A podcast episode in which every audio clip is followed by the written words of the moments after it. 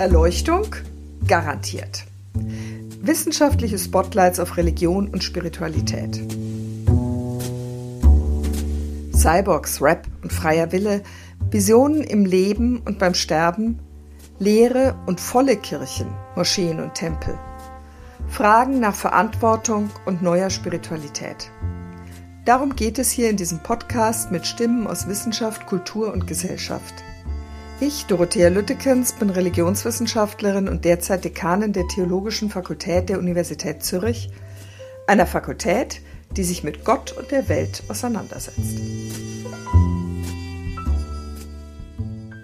Mein Kollege Jörg Frei, mit dem ich heute über den Karfreitag beziehungsweise eigentlich die Geschichte, die dahinter steckt, reden möchte, ist evangelischer Theologe, Neutestamentler und Spezialist für das antike Judentum.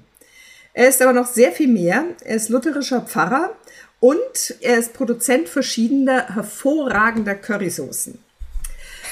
Lieber Jörg, deinem selbstgemachten scharfen Curry habe ich es zu verdanken, dass ich in den Tagen meines Corona-Geschmacksverlustes wenigstens noch irgendwas geschmeckt habe.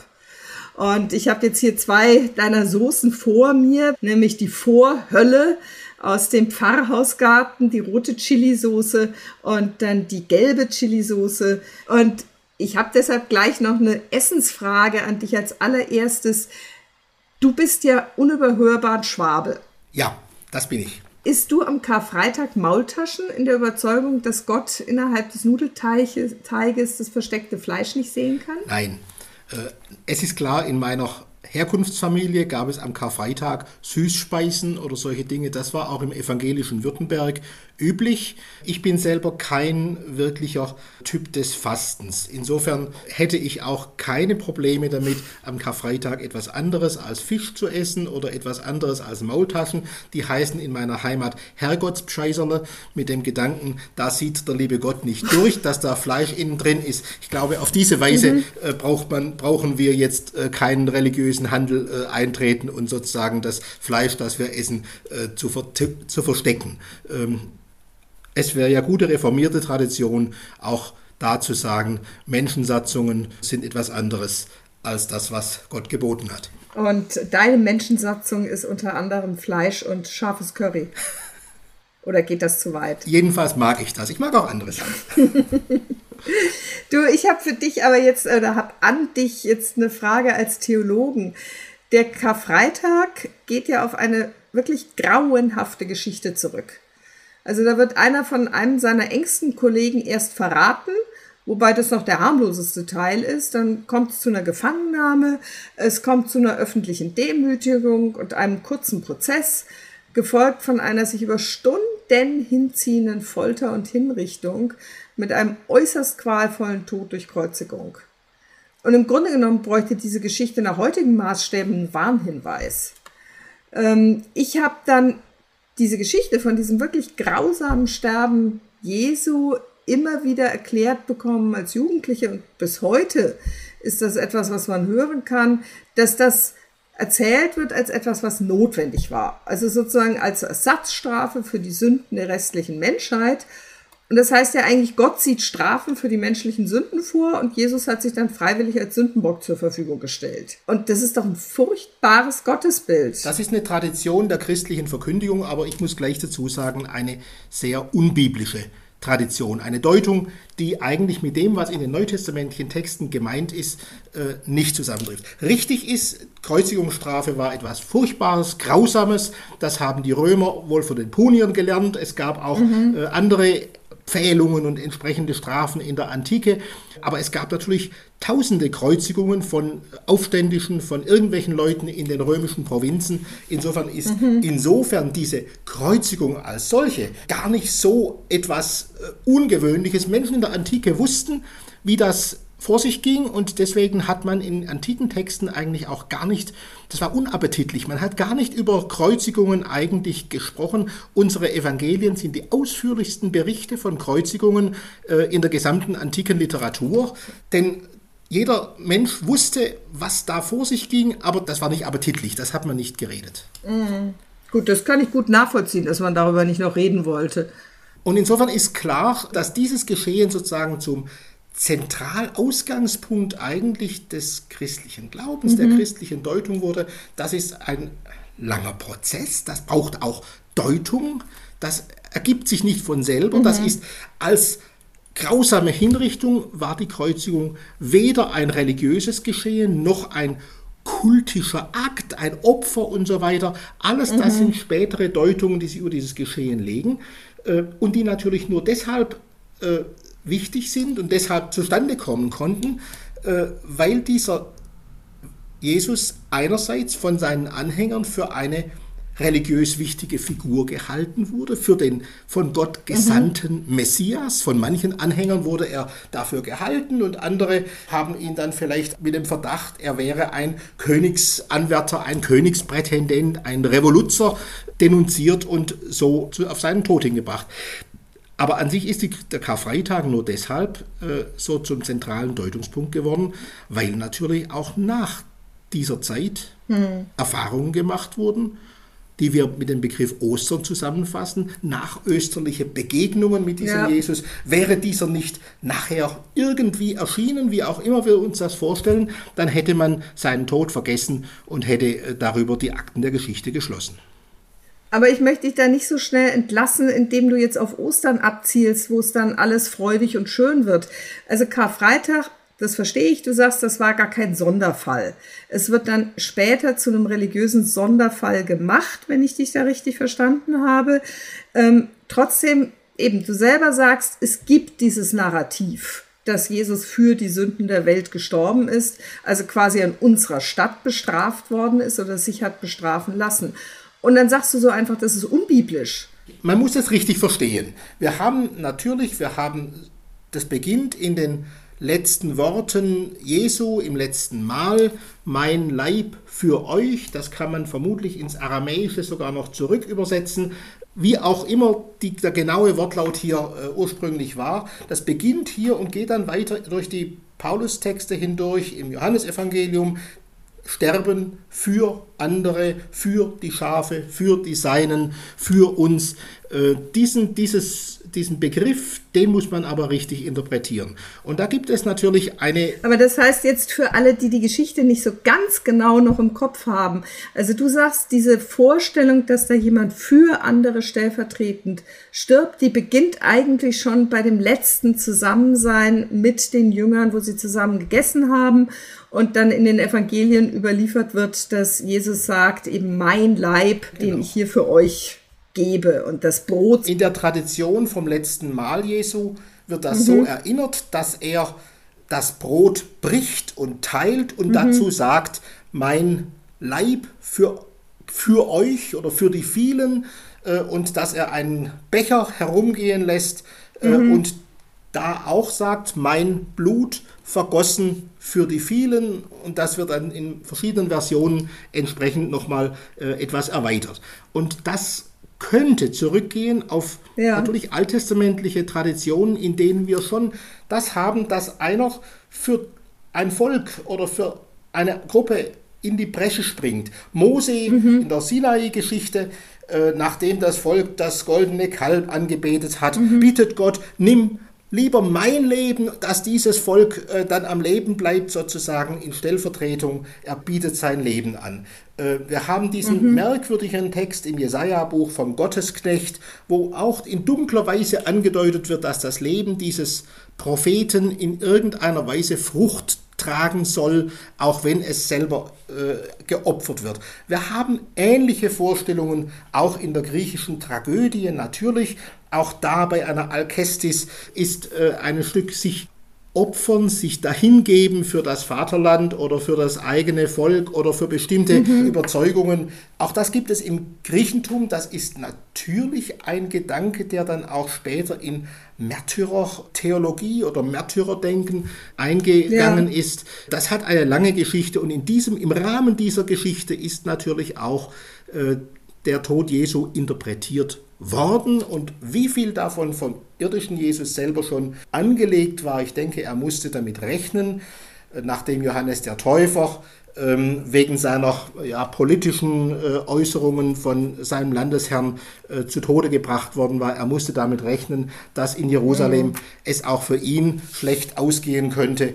Und äh, insofern äh, sind solche Todesdeutungen in der Passionsgeschichte nicht generell als nur spätere Deutung abzutun. Äh, sie haben einen ja. Ansatzpunkt im Leben Jesu, aber es ist ganz wichtig, dass dann später, nach dieser Kreuzigung und nach den Ostererfahrungen Menschen versuchten, auf diese Geschichte, auf diese grausame Geschichte einen Reim zu machen ja. und die äh, in einer Weise zu deuten, die jetzt mit den Schriften, mit dem überlieferten Glauben in irgendeiner Weise im Zusammenhang stand. Und da wurden verschiedene Motive aus dem Alten Testament ja. genommen, unter anderem dieses Gottesknechtslied, aber auch äh, das Motiv der kultischen Sühne am großen Versöhnungstag ja, äh, und des, mit dem Sündenbock. Mhm. Das ist allerdings erst eine etwas spätere Entwicklung, die wahrscheinlich nicht ganz ja. am Anfang stand. Denn das äh, Geschehen einer Kreuzigung ist natürlich alles andere als ein Opfer, als ein kultisches Geschehen. Das muss man ganz deutlich sagen. Ja, gut, das,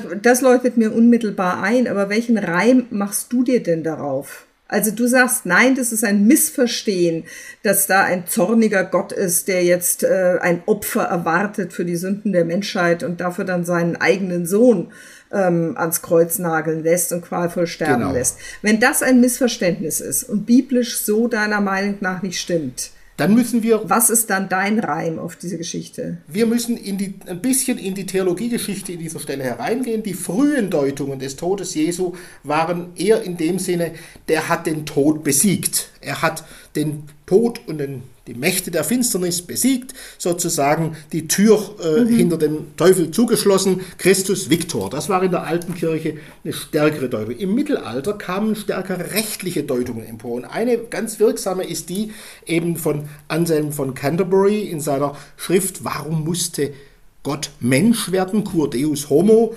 Und äh, Anselm von Canterbury hat, ich mhm. karikiere ein bisschen, er hat so die Theorie, da ist der Gott wie ein mittelalterlicher König, der in seiner Ehre beleidigt wird und der ein satisfaktorisches Opfer sozusagen fordert. Und Jesus schiebt sich sozusagen als Mensch mhm. diesem zornigen Gott ins Maul.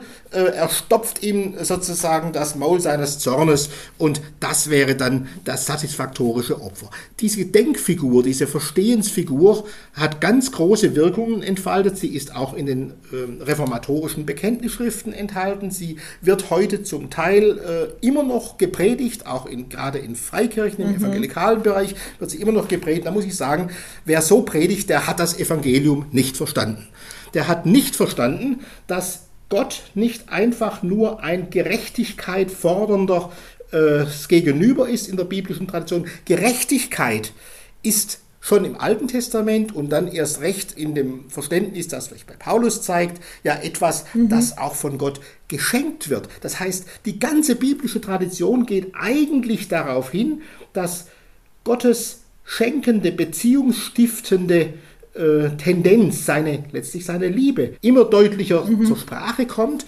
und dass eben auch das Passionsgeschehen klar so zu deuten ist, nicht Jesus hat sich freiwillig diesem Gott in den Rachen geworfen, sondern Gott von sich aus hat ja. seinen Sohn gesendet und das Versöhnungsgeschehen initiiert. Das heißt, er ist der Urheber dieses Geschehens. Er ist nicht der Empfänger eines Opfers, sondern er ist derjenige, der sich selbst und sein allerliebstes einsetzt, um die Beziehung zu seinen Menschen in einer äh, geeigneten Weise herzustellen. Und dann wird eine ganz andere Geschichte daraus, nämlich die Geschichte eines beziehungssuchenden, beziehungsreichen Gottes, der in die Welt kommt und in, an die Stelle der Menschen tritt und die Menschen sozusagen in ihrer Not, in ihrer Dunkelheit, in ihrer Tiefe, in ihren verkorksten Lebensläufen mhm. äh, aufsucht. Und das ist mit dem Begriff der Stellvertretung besser ausgedrückt. Mhm. Ich rede lieber nicht von dem Begriff der Sühne, sondern von der Stellvertretung, weil das eben stärker klar macht, Gott tritt oder Jesus Christus tritt an die Stelle von Menschen und für ihn, für ja. sie ihnen zu gut. Aber das heißt dann ja im Grunde genommen, der springende Punkt ist in dem Fall keine Trennung zu machen zwischen Gott, der ein Opfer fordert von einem anderen, in dem Fall sogar von seinem eigenen Sohn, sondern sozusagen in diesem Jesus Christus Gott zu denken. Also Gott selbst ist es, der bereit ist, das auf sich zu nehmen, anstatt es von jemand anderem zu fordern. Das ist tatsächlich die, die Denkfigur, die, die entscheidend ist, um das, das Geschehen zu deuten, auch in dem Sinne, wie es im Neuen Testament in den Texten zum, bei Paulus, aber dann auch im, mhm. im Johannesevangelium vor allem gedeutet wird. Ja, ähm, es gibt ja eine Stelle in dieser Geschichte, die mich immer sehr bewegt hat. Das ist, wo Jesus selbst ähm, am Kreuz zu Gott schreit, also doch diese Differenz aufmacht. Dieses Mein Gott, mein Gott, warum hast du mich verlassen?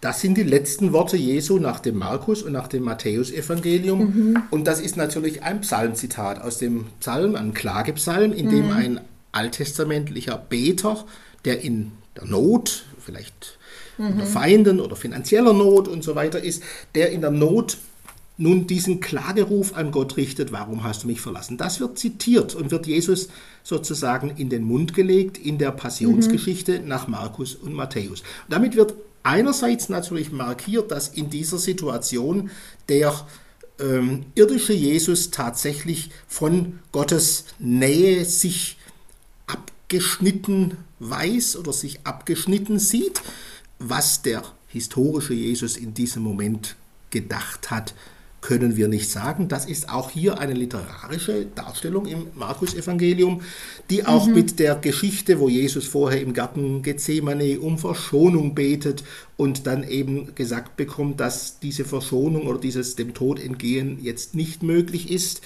mit dem sehr eng zusammenhängt.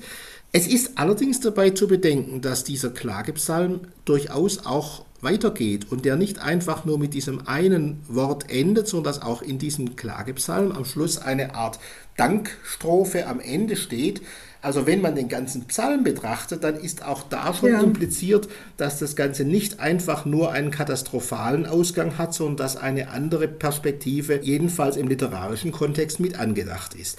Und an der Stelle denken andere neutestamentliche Autoren natürlich weiter, insbesondere das Johannesevangelium, das mhm. dann auch dieses letzte Wort Jesu tilgt und austauscht durch ein anderes Wort. Es ist vollendet und sozusagen mhm. deutlich macht, dass da eben nicht einfach nur Gottverlassenheit da ist, sondern dass in dieser letzten Tiefe Gott selbst tatsächlich mit seinem Sohn verbunden ist. Und das heißt dann noch stärker, Gott selbst gibt sich in diese Tiefe hinein. Mhm. Er ist nicht ein, wie die Philosophen es auch in der Antike immer gesagt haben, an der sich mit der Welt der irdischen Dinge nur so ähm, mhm. am Rande einlassen könnte, der unsterblich, unwandelbar und all diese mhm. äh, Eigenschaften hat, sondern der sich in diese Geschichte hineingibt, ja selbst in den tiefsten Tod hineingibt. Das heißt eben dann auch, und ich glaube, das ist die, das, der Kern der christlichen Botschaft, in der letzten Not sind Menschen nicht allein auf sich geworfen. Und das ist, äh, ich denke, die seelsorgerliche Dimension dieser Botschaft ähm, und zeigt auch, dass der christliche Glaube eben nicht einer ist, der über die Nöte der Welt einfach nur mit erleichten Säuseln sozusagen hinweggeht, mhm. sondern der diese Nöte ernst nimmt und in der Tiefe auch das Kreuz ernst nimmt. Wenn ich dich richtig verstehe, sogar noch einen Schritt weiter. Also, dass einerseits Karfreitag ohne Ostern nicht zu denken ist und dass auch in der biblischen, sozusagen literarischen Gesamtschau offensichtlich so komponiert worden ist, sondern auch, dass ähm, wenn man dieses Karfreitagsverstehen versteht als etwas, wo nicht ein zorniger Gott ein Sühneopfer äh, von einer Person fordert, stellvertretend für die ganze Menschheit, sondern als eine Erzählung, äh, die darstellt, dass nicht ein ferner Gott dem Leiden der Menschen zuschaut, sondern Gott selbst sozusagen sich in die tiefsten menschlichen Abgründe selbst hineinbegibt und selbst bereit ist, da präsent zu sein. Ist das, das ist das Entscheidende, dass dieser Gott sich anfassbar macht. Er macht sich greifbar, angreifbar. Und äh, ich glaube, mhm. das ist auch im Blick auf Nöte, die Menschen in der Welt erleben, eben eine Botschaft, die eine besondere Kraft zu tragen, eine besondere Resilienz, aber auch eine besondere Widerständigkeit aus sich heraussetzen konnte und kann und äh, immer wieder eine große Trostwirkung auch entfaltet. Und das mhm. letztlich muss man sich ja fragen, wie konnte sich diese Botschaft sozusagen ausbreiten, wie konnte sie sich durchhalten durch die Zeiten. Ich glaube, dass hier auch die Botschaft des Kreuzes an, in dieser Stelle äh, eine enorme Widerstandskraft für gerade äh, bedrückte und äh, in Not befindliche Menschen mhm. entfaltet hat. Und ich denke, diese, diese Geschichte der Resilienzwirkung oder der Trostkraft des christlichen Glaubens, mhm. die sollte man zumindest neben den anderen Geschichten der Macht und des Machtmissbrauchs, die wir alle auch kennen, äh, nicht vergessen. Mhm. Ja, also der Trost, dass eben Gott selbst in diesem tiefsten Leiden präsent ist und letztendlich damit aber auch jedes menschliche Leiden gleichzeitig ein Leiden Gottes ist. Dieser Gott unterscheidet sich. Blaise Pascal hat ja mal gesagt, der Gott der mhm. Philosophen und der Gott der Bibel sind sozusagen zwei äh, unterschiedliche Paradigmen. Mhm. Dieser Gott unterscheidet sich tatsächlich von dem Leidenschaftslosigkeitsaxiom, das die philosophischen Gottesbilder in sich mhm. tragen. Nicht wahr? Die Götter auf dem Olymp, die können, die haben zwar ihre Liebes- und äh, Scharmützel miteinander, aber sie mhm. können eigentlich sich nicht in die menschlichen Tiefen und menschlichen äh, Geschehnisse hineinbegeben. Und wenn es irgendwo brenzlig wird, dann entkommt Zeus rechtzeitig wieder äh, auf den Olymp und er ist weg, macht sich aus dem Staub. Ja. Und das ja. ist in der Geschichte Jesu Christi und in der Geschichte, mhm. in, in, der Geschichte des Evangeliums eben nicht der Fall. Und das ist der Kern des Karfreitags letztlich, dass Gott und das Johannesevangelium deutet es eben dezidiert aus Liebe zur Welt, aus Liebe zu seinen Menschen, aus Beziehungswillen äh, sein Sohn, das heißt eben sein Innerstes, sein eigenes gesandt hat und uns zu gut und nicht, dass der an unserer Stelle irgendwie etwas ja, ja. erleiden muss, sondern dass der für uns eintritt. Äh, so würde ich das sehr positiv mhm. deuten mhm. und dann muss man nicht diese ganzen Probleme mit einem, ja, einem Gottesbild mhm. haben, das aus dem Mittelalter stammt und ein Gott ist, den man eigentlich mhm. nicht lieben kann. Also mir leuchtet das sehr, sehr ein. Also diese jetzt äh, theologische oder religiöse Deutung dieses Karfreitagsgeschehens. Wie viel an dieser ganzen Geschichte ist denn historisch, soweit man es heute beurteilen kann, überhaupt ja Tatsache gewesen? Also was, was ist das Historische daran? Das ist eine schwierige Frage. Zunächst ist klar, der Tod Jesu ist das sicherste an seinem Leben. Das ist eine, eine lapidare Aussage. Oh. Mhm. Ähm, wir haben natürlich über den Tod Jesu, über das Passionsgeschehen, wir haben die vier Evangelien, da kann man sagen, das sind Berichte von Zeugen, die innerhalb der Jesusbewegung selber standen. Man könnte sagen, die sind Partei. Wir haben wenige außer äh, neutestamentliche Zeugnisse, außerchristliche Zeugnisse über den Tod Jesu oder über seine Tötung äh, bei lateinischen, bei römischen Schriftstellern, bei Josephus und in wenigen auch in Anspielungen in rabbinischen Texten. Mhm. Das heißt, dieses Geschehen hat tatsächlich dann auch in anderer Literatur irgendwelche Wirkungen gezeigt, aber es wird da natürlich nicht deutlich, nicht in dieser Form erzählt. Es ist klar, Jesus ist unter Pontius Pilatus mhm. hingerichtet worden, gekreuzigt worden. Ich denke, das mhm. ist historisches Faktum. Pontius Pilatus war Prokurator dieser römischen Provinz.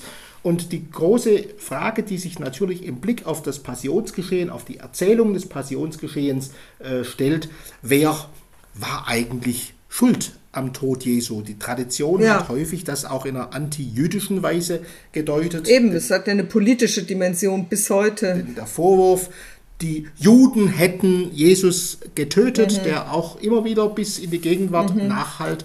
Und da muss man zunächst einmal deutlich sagen, die rechtliche Lage in äh, dieser römischen Provinz war tatsächlich die, dass ein Todesurteil nur von der römischen Obrigkeit gefällt und auch vollstreckt werden konnte. Natürlich kann mhm. immer ein Mob jemanden meuchlings umbringen, aber eine Kreuzigung, das heißt die Strafe, ja. die auch die römische Strafe für Provinziale war, eine solche Kreuzigung konnte tatsächlich nur durch die römische Obrigkeit, durch die Soldaten, letztlich durch Beteiligung in irgendeiner Weise des Prokurators mhm. äh, stattfinden. Es gibt einen interessanten Beleg äh, ungefähr 30 Jahre später, als es um die Tötung des äh, Herrenbruders, des leiblichen Bruders Jesu, des Jakobus geht, dass da der amtierende hohe Priester eine, ein kurzes Interregnum, als der Statthalter gerade abberufen worden war und der neue Statthalter noch nicht da war, genutzt hat, sozusagen, um jetzt auch den Bruder aus der Familie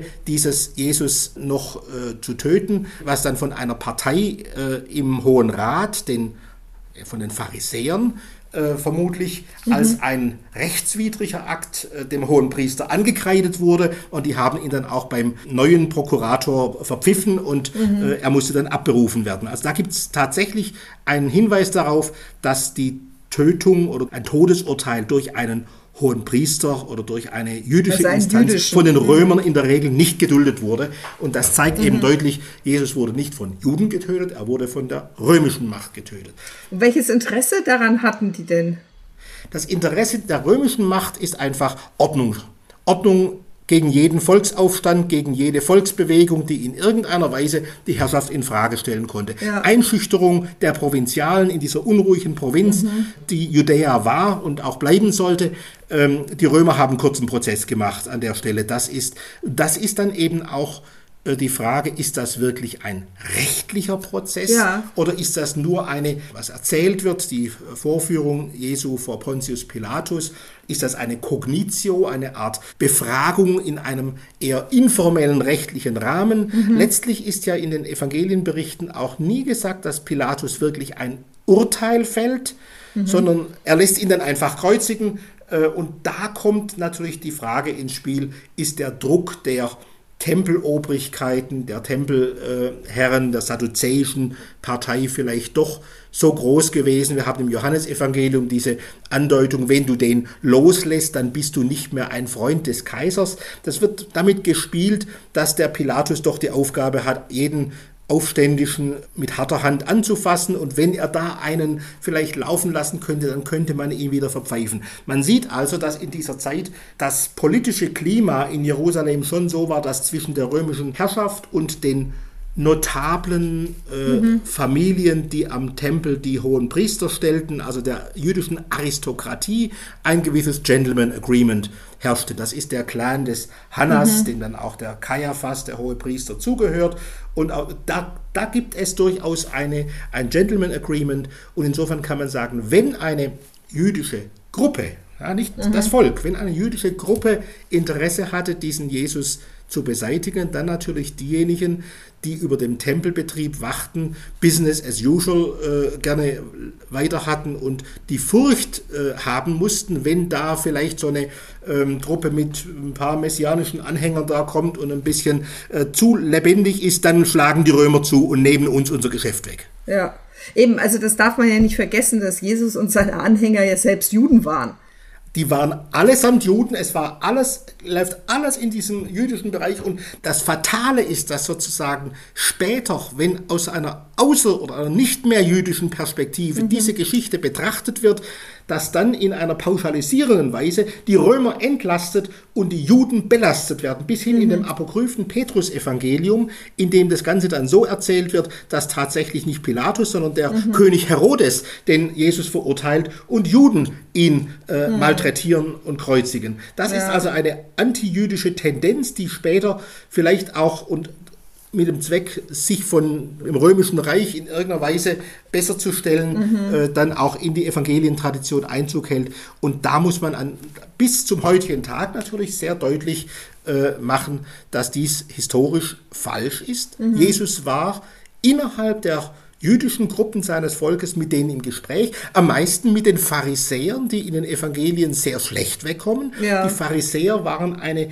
Gruppe von, ich sage, eine religiöse Erneuerungsbewegung, die äh, das Volk lehren wollte, wie man am besten diese Traditionen umsetzen könnte, die das Ganze ernst nahmen. Und Jesus nahm die ernst und deswegen gibt es da auch entsprechend kritische Gespräche zwischen beiden Seiten. Mhm. Aber eben, weil sie eigentlich näher waren, Jesus war ferner der Aristokratie, der Sadduzäer, die im Grunde äh, den Tempelbetrieb unter sich hatten, aber an vielen religiösen Fragen die Propheten, äh, die Psalmen nicht akzeptierten, nur die Torah ernst nahmen und natürlich vor allem den Betrieb ihr Geschäft, auch ihren Wohlstand. Mhm. Man kann das heute wunderbar sehen in Jerusalem im Wohlmuseum, mhm. wo diese äh, aristokratischen Wohnviertel sind, mit welchem Luxus diese Familien auch gelebt haben. Die wollten keinen Umsturz, die brauchten keinen Messias, da müssen keine mhm. äh, anderen Zeiten her, während das einfache Volk, die Galiläer, mhm. die Leute vom Lande, diese Hoffnung hatten, dass die Römerherrschaft und diese äh, bedrückenden Zeiten sich irgendwann mal wenden würden und Gott sich seines Volkes wieder annehmen würde.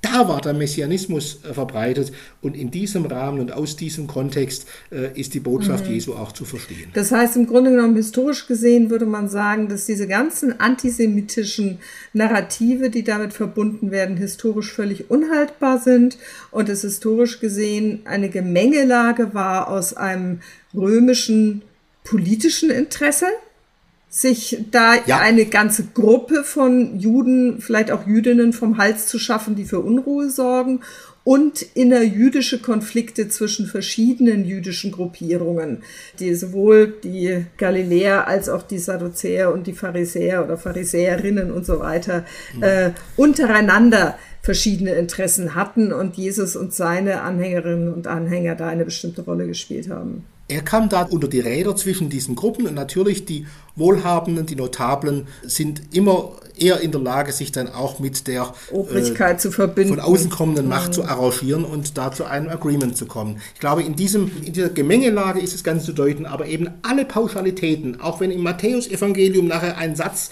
dem Volk in den mhm. Mund gelegt wird, sein Blut komme über uns und unsere Kinder, das ist ein ganz fataler mhm. Satz, der aus einer Deutung sozusagen einer hm. späteren Zeit kommt, in der man auch die dann 40 Jahre danach erfolgende Zerstörung hm. des jüdischen Tempels quasi als ein Gericht Gottes ja. über dieses Volk deutete. Äh, und das hat dann eben zu fatalen Auswirkungen geführt, die die ganze christlich-jüdische Geschichte belastet ja. haben.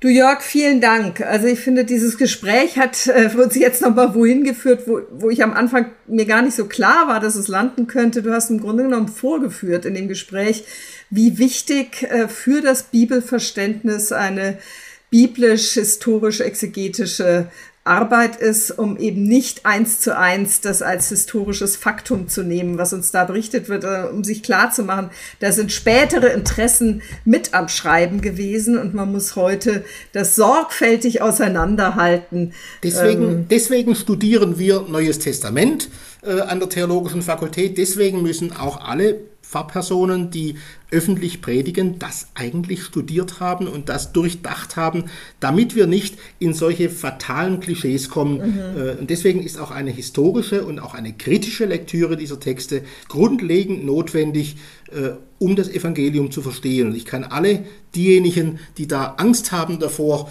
dieser kritischen Lektüre sich äh, zu öffnen, kann ich nur ermutigen, man kann vieles besser verstehen. Ja, wir verstehen das Evangelium besser, mhm. wenn wir äh, uns auf diesen Weg einlassen. Ich habe jedenfalls einiges besser verstanden durch das Gespräch.